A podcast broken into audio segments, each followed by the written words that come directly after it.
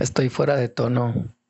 Tengo que ponerle un acento a la vida y decir abiertamente que no nos pertenecemos. No entiendo lo que veo y no acepto los torrentes de negatividad que fluyen frente a los ojos de la invidencia negada. Bienvenidos a Contratesis. Quiero abrazarte y no lo permites, maldita humanidad incomprensible. ¿Por qué usamos la lengua para destruir y crear atmósferas negativas?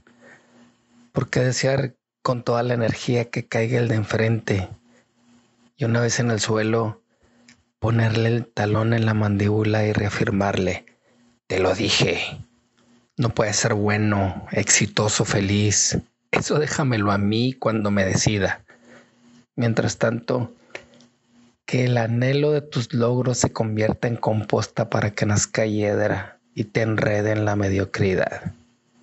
Así te quiero, aplastado y triste, por lo menos más aplastado y más triste que yo.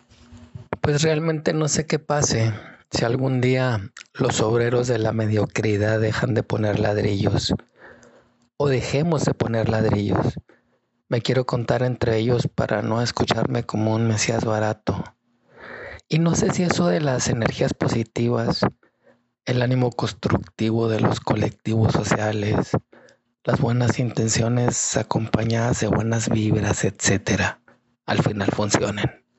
¿Y qué pasaría, mundo loco, si algún día nos ponemos de acuerdo y pensamos positivo? para mí, para ti y para el que quiera entrar en la puerta del éxito. ¿Qué pasaría si nos despojamos de los grises pensamientos y los hipócritas deseos verbales que fluyen como un condicionante por mis derrotas?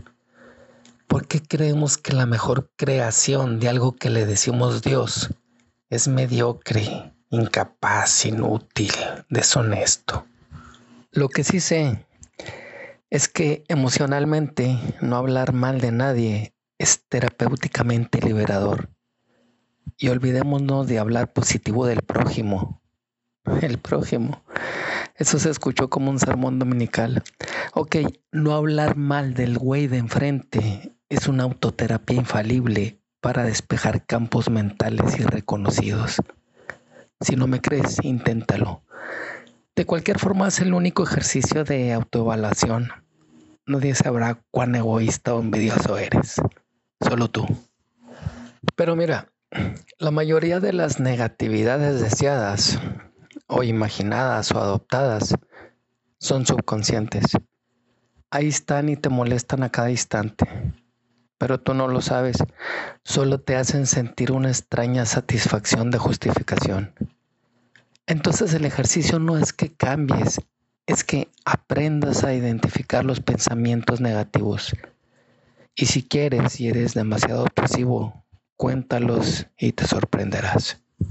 Lo que trato de decir es que las verbalizaciones negativas solo recargan tu autoprogramación de comandos conductuales. Y sí, eso es como el ejercicio. Entre más ejercites un músculo, más endurece de tal suerte que entre más cargas negativas le introducimos al subconsciente, más fácil es actuar como tal.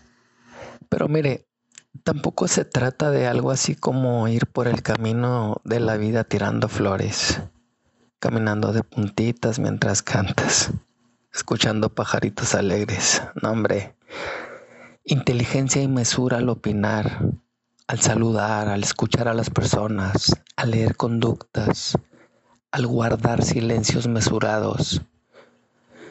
Inténtelo, haga el ejercicio, sea el laboratorio personal de las conductas negativas.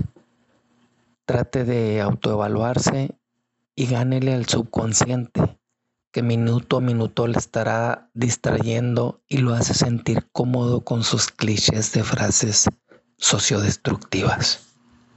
Al final del día, ¿cuántos deseos negativos a su persona y cuántos deseos negativos al güey de enfrente? Esto es contratesis.